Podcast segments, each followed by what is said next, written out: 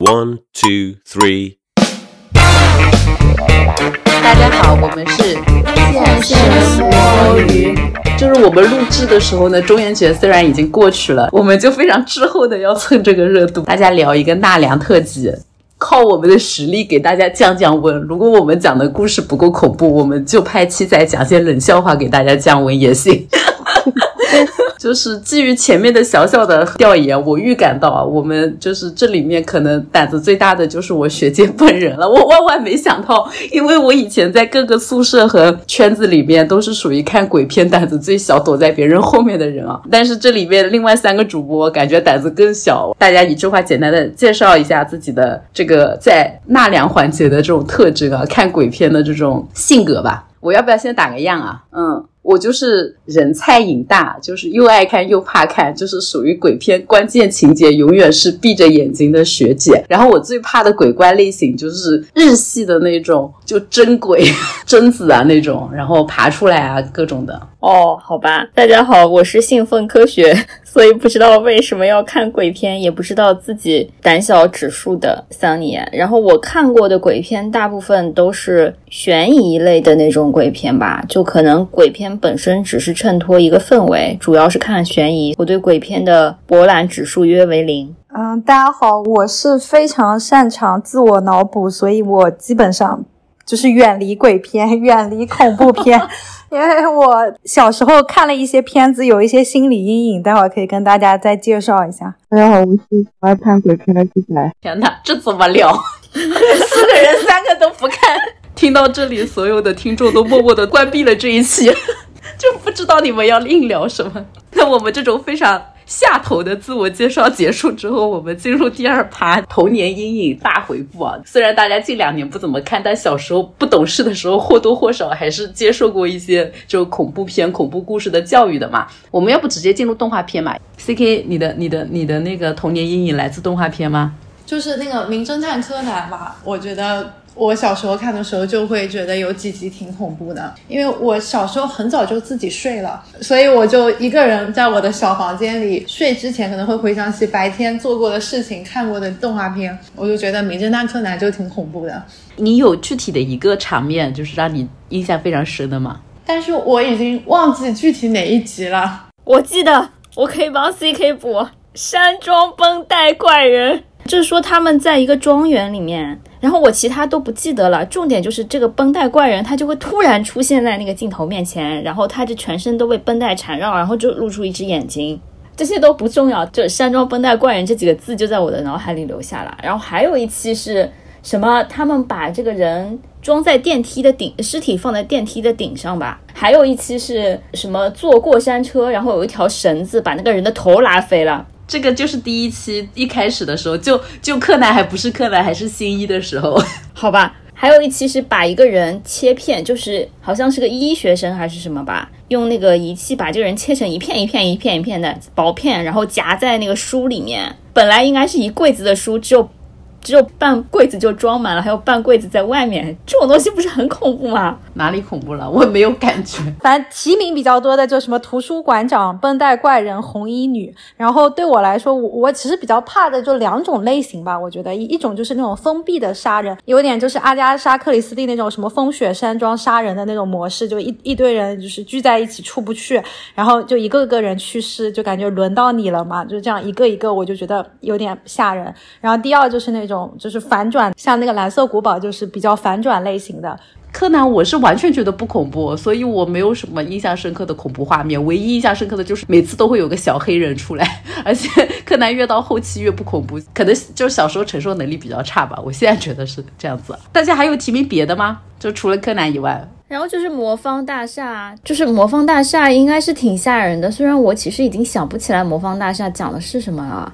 我来，我来，我印象特别深，我来给你补充一下，完全凭记忆来还原这个魔方方大厦的故事。如果讲错了，就是我记忆力不好。他是讲那个有个小孩子设，呃，就有个人设计了个大楼嘛，啊，就没头脑和不高兴嘛，是，就是没头脑和不高兴，好像反正设计了一幢大楼，然后那个大楼就非常的不合理，大堂什么哪里就会下雨，就是那个房子的结构就很奇怪，走着走着就就怎么样的。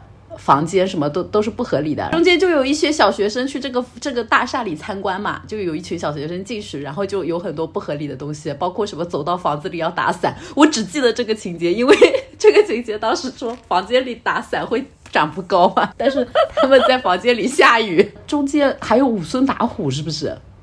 你是不是把好几个童年的真的记串了记忆放在了一起啊？你真的记串了，因为武松打虎绝对是没头脑的不高兴，这 可是我磕 CP 的初心。什么东西磕 CP？但武松打虎是没头脑不高兴本片的故事，魔方大厦是没头脑不高兴的 DLC 啊！没必要。如果尊重学姐说有这个缘起的话，我只记得那个方头小男孩在闯入各种各样的房间或者国家。这里面最恐怖的一个房间是所有人都是玻璃做的，然后我感觉那个小男孩就每天看到医院里藏着各种碎成，打着吊着腿，吊着什么，吊着胳膊，我靠，我就觉得好恐怖，随便一摔就碎掉。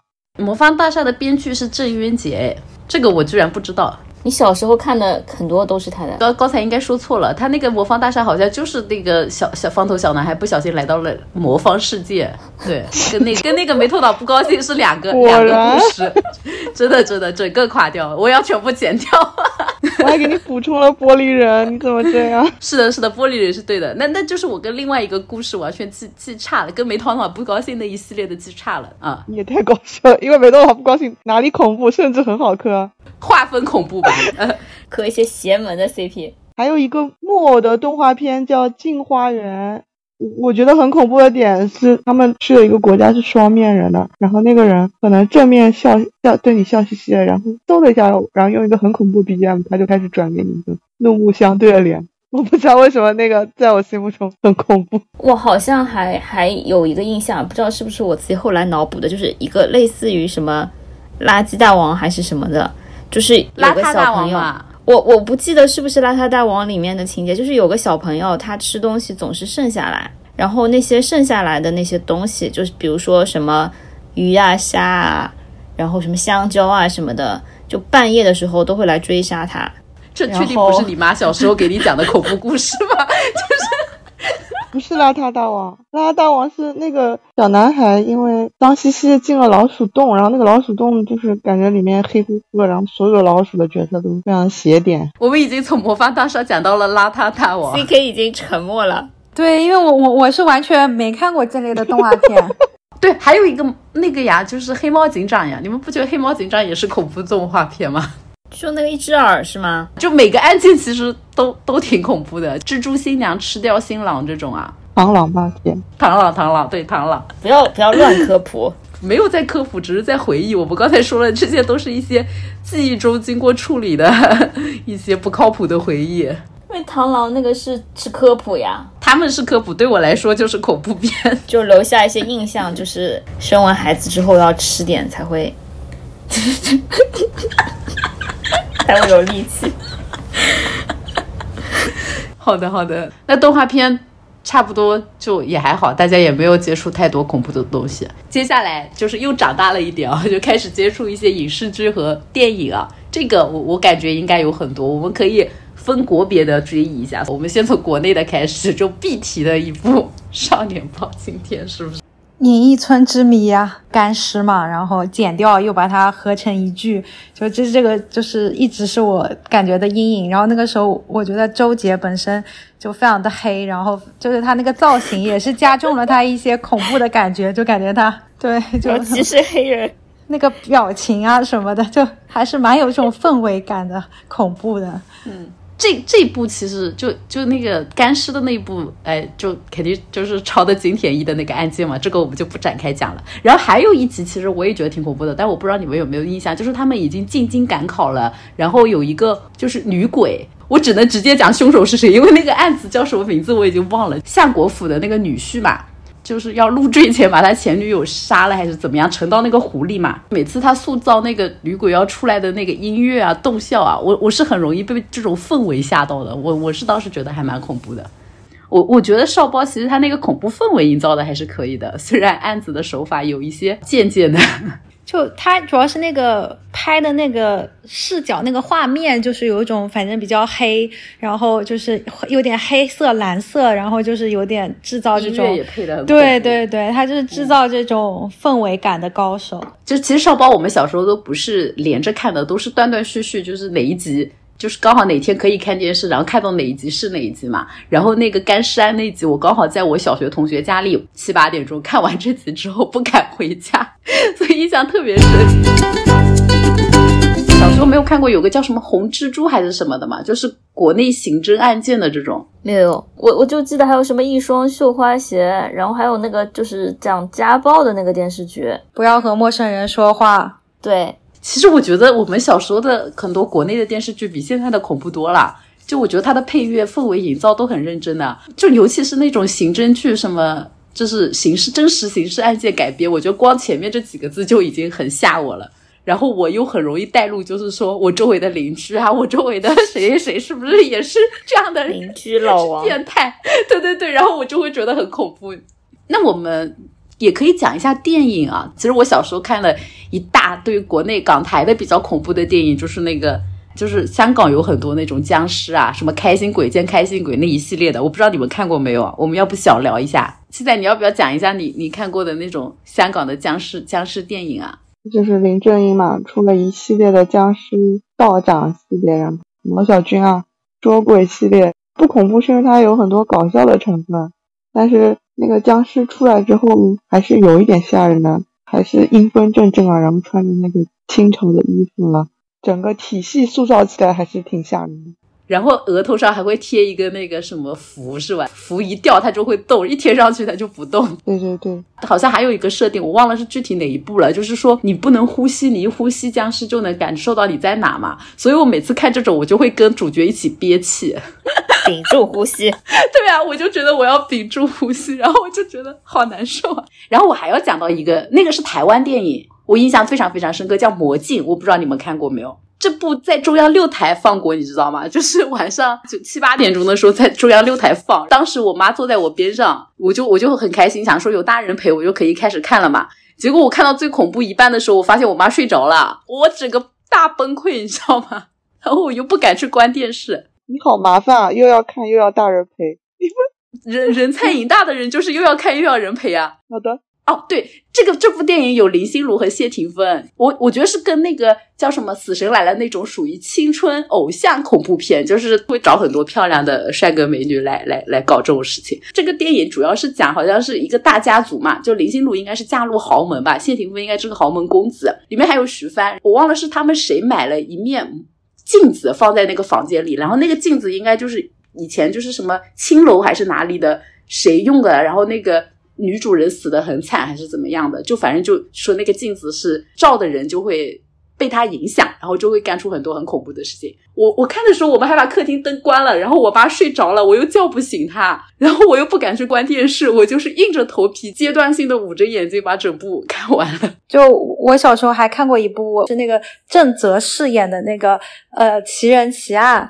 然后那个片子好像还有李若彤啊，还有严宽啊，但是就是它有一个就是跟蝙蝠相关的，非常的恐怖。然后那个时候，呃，我家就是夏天有一次也是就是有蝙蝠一直在撞，就是我家的那个阳台的门。然后我当时看了这部剧之后，我就不能直视蝙蝠这种生物。我记得那那个时候我就超超害怕，因为我就一个人睡，然后我那天就完全呃不敢睡，然后就一定要我妈。还有我爷爷什么的都都都要陪我才可以这样子。你看这个才过分吧？不是叫陪着看，是看完之后还要一直陪着。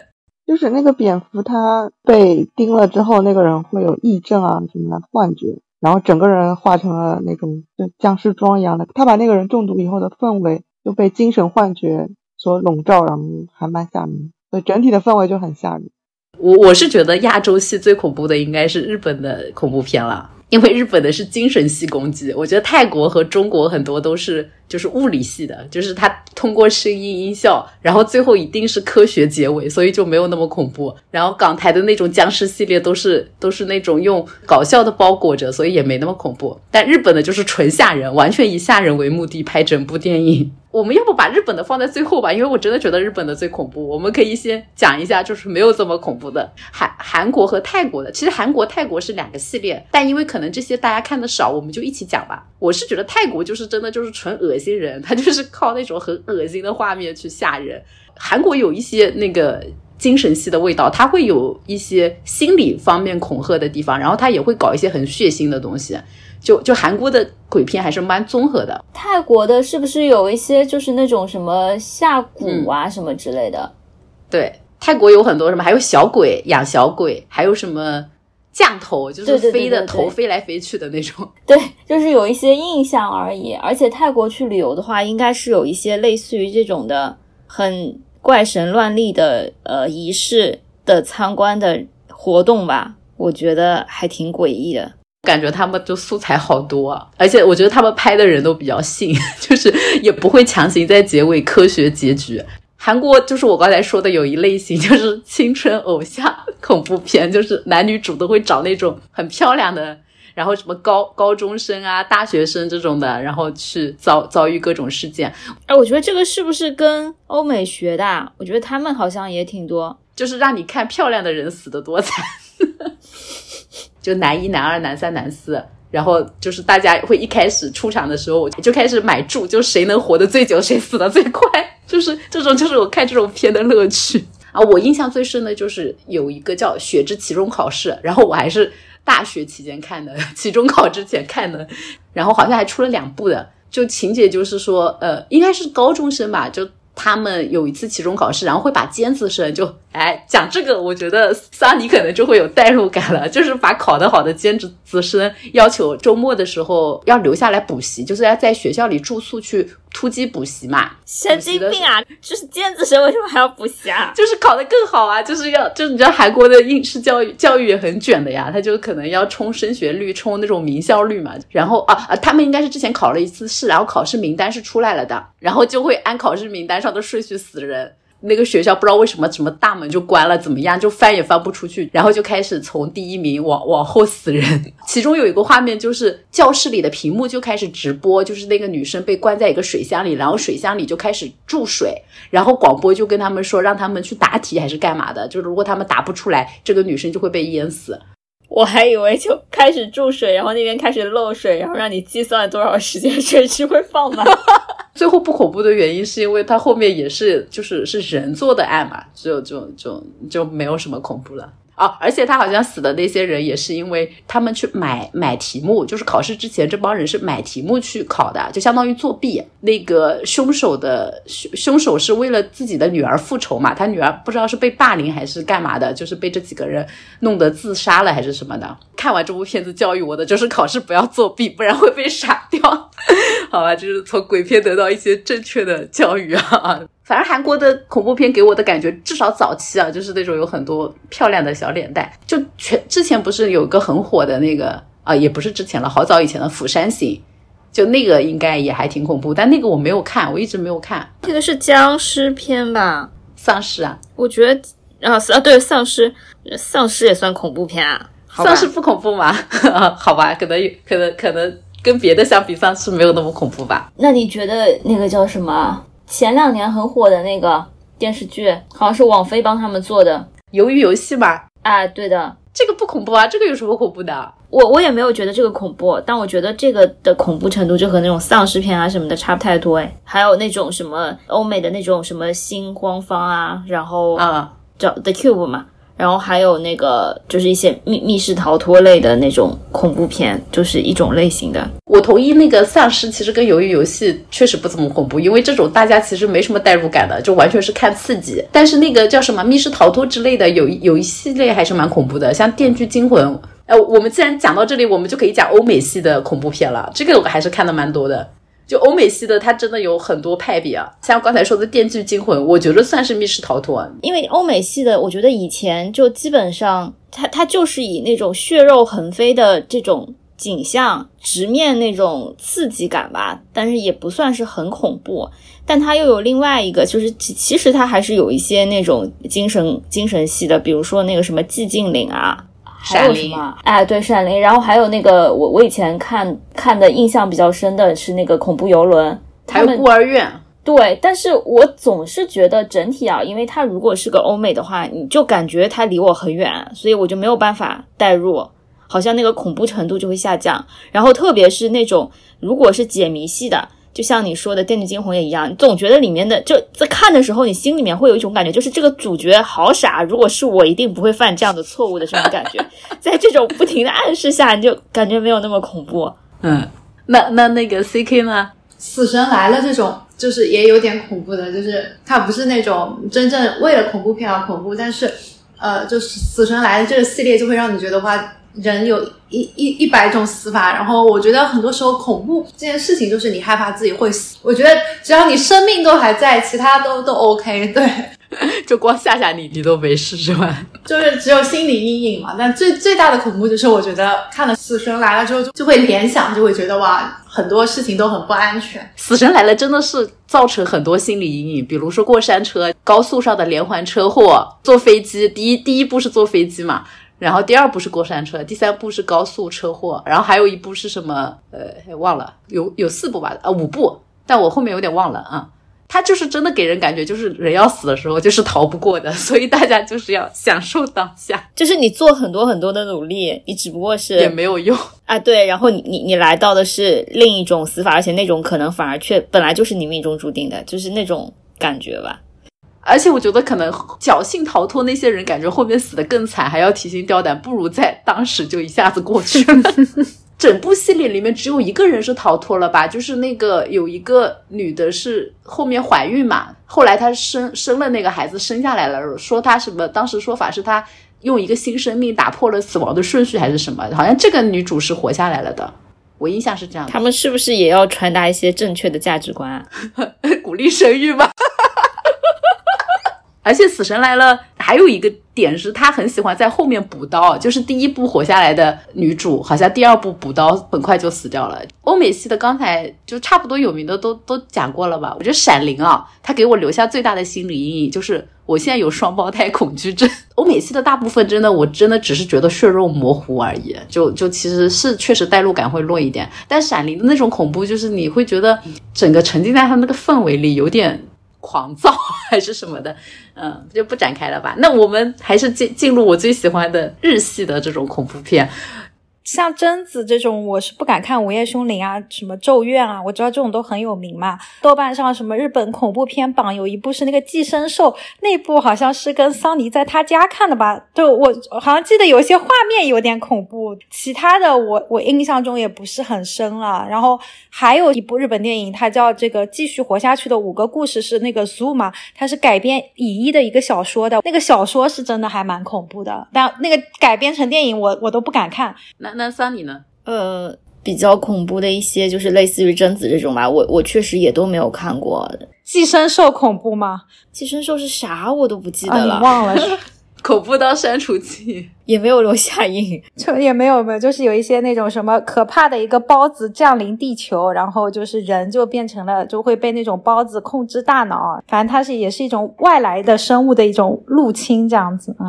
我不觉得自己是胆子很小的人，就我如果去看的话，我其实也是能面无表情的看完的。但是我不太想要去看日本的那些恐怖的精神系的电影、电视剧啊之类的。对我，因为我我觉得他，我好像天生对他们有一种抗拒，就觉得我好像还是不要去挑战，因为。太容易就是你，比如说半夜醒来会会想到一些事情啊什么的吧。然后比如说你说你说贞子从电视机里爬出来，这个我觉得小时候想出来真的还挺恐怖的。但是你就有一些破解法嘛，就比如说什么你再看一些那种段子，什么把电视和电视面对面 放在一起，它就爬来爬去什么之类的，就觉得不太不太恐怖了。好像万和天宜还是什么都拍过很多这个系列的。感谢万和天宜。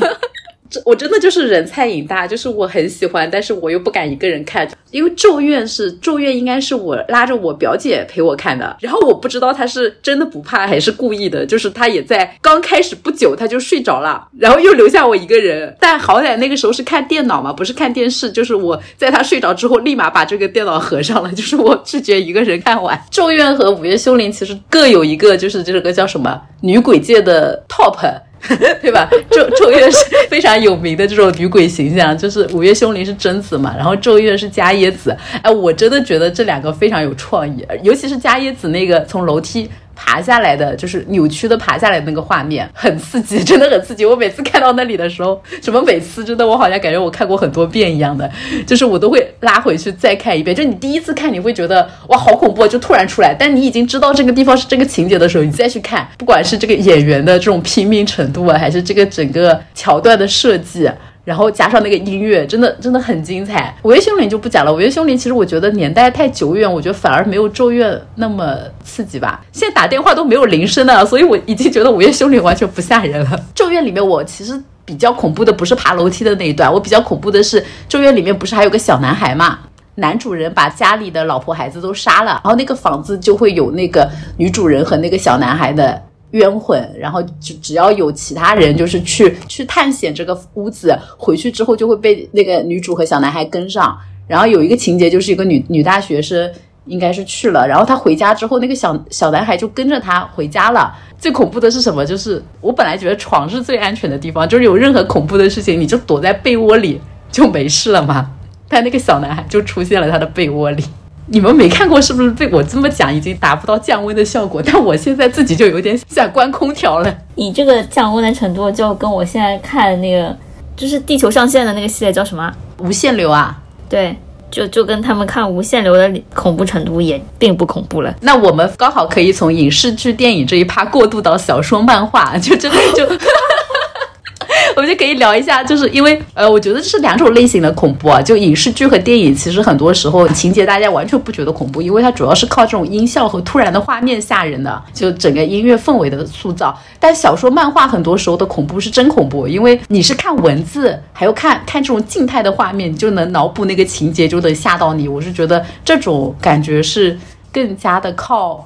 情节和想象力来，你自己的想象力来吓你的一种方式啊。小说和漫画我们就混在一起讲吧，就大家有印象的都可以都可以聊一下。C K，我大学的时候非常喜欢看日本的那种推理小说嘛，然后现在看过两部，我觉得印象还是非常深刻的。一部就是东野圭吾的那个恶意嘛，然后另外一部就是乙一的那个 Zoo，就是动物园的那个 Zoo。东野圭吾的恶意其实是讲了一个完整的故事，它其实是有一些反转的，然后。最大的恶意其实就是人心嘛，就是我觉得恐怖片有一种类型啊，就是说它不是呈现多少恐怖的呃场景，或者说恐怖的一些具象化的这种物体。我觉得最恐怖的真的就是人的这种无来由的恶意跟人人的这种心理的这种弯弯绕绕吧。然后这部我觉得还是不要剧透了，就大家可以看一看，就是真的是看了之后你会觉得后背发麻，真的非常的就是惊悚吧。啊，第二个就是乙一的话，它那个 zoo 的话，其实是一个短篇小说集，是有七个故事吧。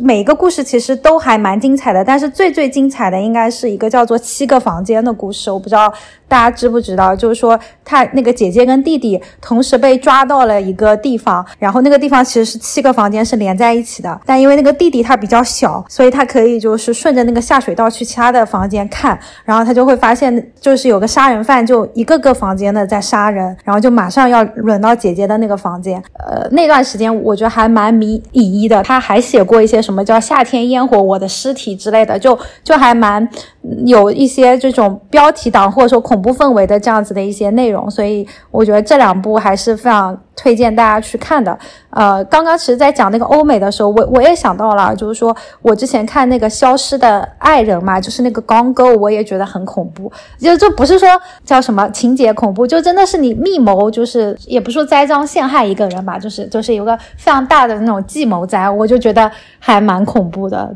咦，其实我好像也之前看过一点点，他是不是之前他的小说改编过成什么影视作品很有名啊？啊，他有有改编的，对，好像可能长大了，确实承受能力比较强。对我来说，我就我小学的时候，在我爸的藏书里看到过一个中国古代酷刑啊。你爸为什么会收藏这种书？因为我爸以前是学法律的嘛，然后呃就是他他其实就是为了为了描述的很生动，他还配了一些图啊什么的，就是小时候接直面过那种什么，当然不是真的图啦，就是示例图啦，就什么车裂啊、腰斩啊什么之类的，就是因为他又有文字，然后又有插图，然后就会想象嘛。那个是我幼小心灵看过最恐怖的书，我觉得《哈利波特与摄魂怪》那个时候也有点吓人的。就就取决于你是几岁的时候看的，你要现在看肯定不行。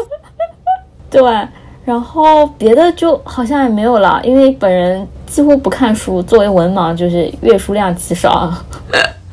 呃，小说啊，就是网文，那个肯定有吧？这个不需要文化。网文就是我刚才说了呀，就你看那些无限流里面插了很多恐怖的情境，但是都是以一种看那种什么过关的那种设定啊那种在看的，然后也没有觉得很恐怖，甚至看起了两位主角谈恋爱。我唯一就是觉得恐怖的应该是《鬼吹灯》，因为我可能也是因为看的比较早，然后开头的时候我我是有被吓到的。《鬼吹灯》的现在的就是面上流行的版本啊，应该是被修订过了。我那时候早期看的时候，《鬼吹灯》开头不是那个样子的，我后面再看发现好多情节都被删减掉了。反正《鬼吹灯》现在的版本就非常的科学，感觉没有一个实打实的妖魔鬼怪。但那时候看好像开头有一个情节是讲那个男主的祖祖辈嘛，就是他拿到那本盗墓的书之前，他应该是就是过得很惨什么的，然后娶不起老婆，然后他问他爹还是谁哪个亲戚要钱的时候，就那个骗对方说自己要拿这个钱去娶老婆，但是他其实是拿去抽抽大麻嘛，但是他又为了应付那个人，就是说他真的娶了个老婆，他就花钱去找人做了个纸人，然后放在床铺上，盖着床铺，假装自己有个老婆，然后让那个让那个借钱的亲戚看。然后那个纸人就晚上就动了起来，就很恐怖。但我就我觉得跟文笔很重要，就是他那个文笔虽然很粗糙，但就让人觉得挺恐怖的。然后小说我还有一个印象很深刻的是个 BL 小说，而且还是是台湾的作作家写的吧，它也是一个系列，叫什么《今夜哪里有鬼》。然后它的设定也也很精彩，就是他是里面的那个男主是电视台的节目制作人，然后他专门做那种就撞鬼的。综艺节目就是比如去鬼宅啊，去那种什么闹鬼的地方拍那个节目嘛，就是 对他就是因为太容易撞鬼了，然后又想靠自己那个撞撞鬼的体质，就是让节目就是播放好嘛，但又怕真的被鬼搞死，经常出现各种红衣女鬼，有点像开心鬼那种感觉，就是恐怖氛围里穿插各种搞笑的片段，还有谈恋爱的这种情节，就就完全满足了我要看灵异的这种需求，但是又不敢看太恐怖的点。还能磕 CP，现在这种类型就很少了，因为不科学。不点评了。然后就漫画，我真的觉得比比小说会更恐怖，因为它已经有一些画面画出来了。就很多漫画作家是直接可以靠画风吓人的，就不得不提那个富江，那个作者叫什么来着？对，伊藤润二，我觉得他真的就是能靠画风，就看封面就把人吓到。就我现在都对这种黑长直的美女有心理阴影，就觉得她很容易复制成很多个。就是富江，她真的是把就是面无表情的那种无机智美女，又和那种密孔啊这些东西都结合起来这种画面，然后他又是讲这种学生、中学生那种，然后什么校园美女，不知道为什么他就很容易被各种人给杀了，然后分尸，分出来尸体的每一个部件都会长成他自己。它会造成就是很多男生或者老师以为以为他喜欢自己干嘛的，然后就产生一些感情纠纷，然后就把他给杀了，然后杀完之后就把他藏在什么地方，过几天他又完好无损的出现在了他们的面前，就把他们吓死，就是这种这种系列的故事。其中有一个我记得是头发，不知道为什么杀完人之后还留着头发，然后那个头发就越变越多，越变越多。我现在回想这个情节就好羡慕，为什么头发可以这么多？也是，头发可以从很多地方长出来的那种，真的。我有一段时间看完《富江》之后啦，我我在自己的房间做作业，作业的那个台子是背对着房门的嘛，我经常就会觉得背后发凉，要确定房门是不是关上。还有一部漫画，那个就比较不恐怖了，叫《地狱老师》，就是我刚才很想说的那个七大不可思议。就我最早看那个日本的校园的那个七不可思议，其实就是从那个《地狱老师》这本漫画里看到的。就里面有几个特别深刻的就是。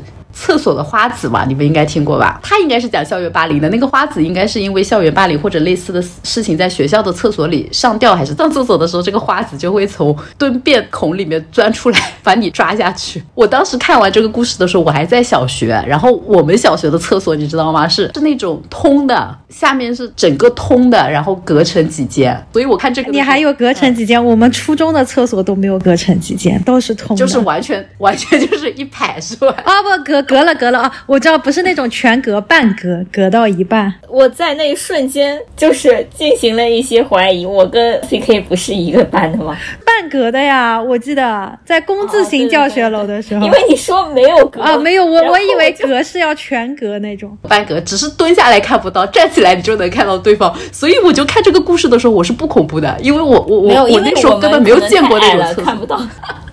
不是一个是我根本没有见过那种全封闭的厕所，笑死我了！听播客的人完全没有办法想象那个厕所是什么样子的，觉得我们是活在上个世纪的人。我声明一下，嗯我们小学不是这样的。哦，你是贵族小学，你是贵族小学，跟我们跟我们这些跟我们这些平民的小学是不一样的。我们这些平民的小学又怎么样？呢？我们不是一个初中的吗？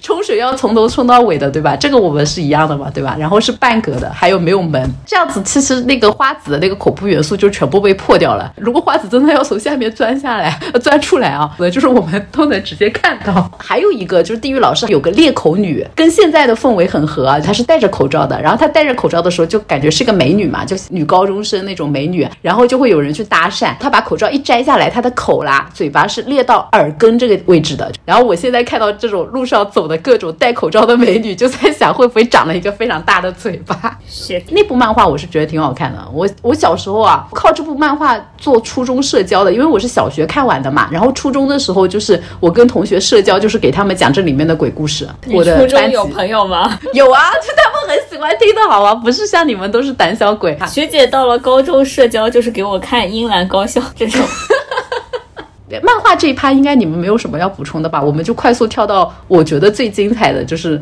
我们可以讲一些校园怪谈或都市传说了。顺便讲一下，就是我们高中、初中就是有没有一些流行的作死的恐怖活动？从这种二次元跳到三次元，就是大家有没有在学校？我觉得大学可能比较多，高中大家都埋头读书，也没有人会流传这些故事。我我举个例子，就会说，就宿舍里的某幢楼死过人啊，然后什么晚上不能进去之类的。还 有就说什么，我觉得大家可能大学有个公共的那个鬼故事，就是说什么学校是盖在坟场上的之类的，然后某个地方放的某个某个建筑是为了镇压什么阴气什么的。那个是这样的，就是笔仙这种什么笔仙、碟仙啊，什么这种不是在我们中学的时候有一段时间很有名的嘛？但是呢，因为一我不住校，二我虽然看的比较少，但是有一个原则我还是记得的，就是秉承不作死就不会死这样的原则，我是绝对不会参与此类活动的。那你周围有你有看别人玩吗？有的呀，那个时候挺多人玩笔仙的，应该还有那种什么，哎，反正就是类类似的那有一系列的书，然后他们看完之后就会玩嘛。我是从来不玩的，我也没有采访过玩过的人是什么样子的。我我玩过，我还是小学的时候玩的。小学就是我有一个邻居大姐姐嘛，就是我妈的好朋友的女儿，她应该是初中，他们那时候刚好正流行，然后她就拉着我玩，就是两个人手背对着手背嘛，然后把笔用手背这样夹起来，然后就开始在一张纸上，然后那张纸就会写很多。什么数字、字母，还有一些单词是否什么之类的，然后就会问一些问题。你问完问题，一定要把笔先请回去，就是它有一个起点嘛，画一个圈是这个笔仙的起点，然后你先从这个起点开始，然后问他问题，然后比如转完之后把它送回去，切没有把它送回去就把手放开，我们放开过，现场破除迷信。还有什么半夜十二点不要对着镜子什么吃苹果削什么削苹果还是吃苹果？哎哎之类的。嗯，但不是说什么削苹果皮，就是会看到你未来的对象，但是皮不能削断，因为断掉就会发生恐怖的事情。我听到的版本是这样子了。还有这个活动，合我这种肯定会削断的人。你们没有什么死过人的教学楼啊、宿舍这种的吗？我们学校有一个很恐怖，非常恐怖的，来来来，就是降温就靠你了，跟你说。就是又恐怖又搞笑。我们学校有一栋有一栋楼是中文系的楼，然后就是那种，反正那个楼就很符合中文系的那个气质，是那种外面就是爬山虎，整个把楼都搞得非常阴森森的，然后又很潮湿的那种。然后在一个大的阶梯教室里面，然后我们的校园传说就是不要去那个地方上晚自习做高数的作业，因为他说就是你在那个地方做高数的作业呢，你坐在最后一排的这个人在那里做，就会有人拍你的肩膀，问你一道题目。然后，如果你能答出来就没有关系，如果你答不出来，你就完蛋了。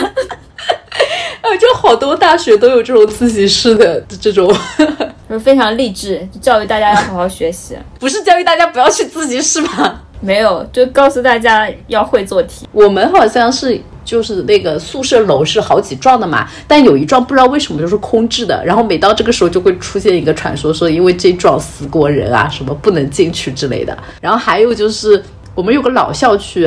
以前就是真的就是乱乱坟岗，哎，那个那个地方就有一个八卦，类似八卦的东西，还是井啊什么的，上面有个乌龟什么的放在那儿，然后大家就说那个就是镇压，你知道这里的阴气，就就会有一些这种这种传说。就我我们大学也有一个恐怖的事情啊，就我一进校的时候，我学长就在那边跟我讲说，哎，你有没有听过一个碎尸案？对，但我我因为太、哦太那个了，我就你们这个东西是 real 碎尸案，对，是真的碎尸案，我就也没有太过于深究，我就觉得碎尸成，不管它是一千片、两千片还是五百片，我觉得都很恐怖，就是这样。是凶手还是死者是你们的学生？就是我们学校是什么成人教育学院的一个女生吧？对是是死者是吧？对，应该是一九九六年的事情了。对，著名的南大碎尸案。嗯，凶手找到了吗？就是没找到呀。这就很恐怖了。我跟你说，我最怕的就是这种凶手没有找到的。就是好像过一段时间就会被拿出来说一说，然后就很久很久又说，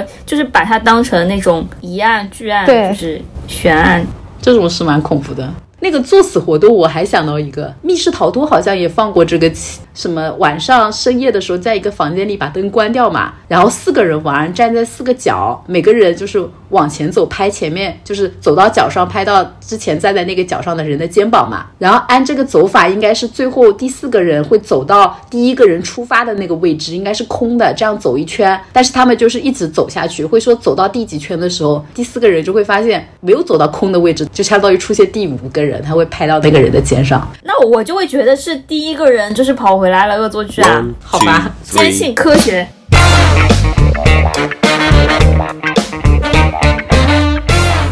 倒数第二趴吧，就大家分享一些怎样降低看鬼故事啊、看恐怖片的这种恐怖程度嘛？大家有没有一些小技巧？对，不看是一个，不看就是解决这个问题、杜绝这个问题的最大的那个那个利器啊。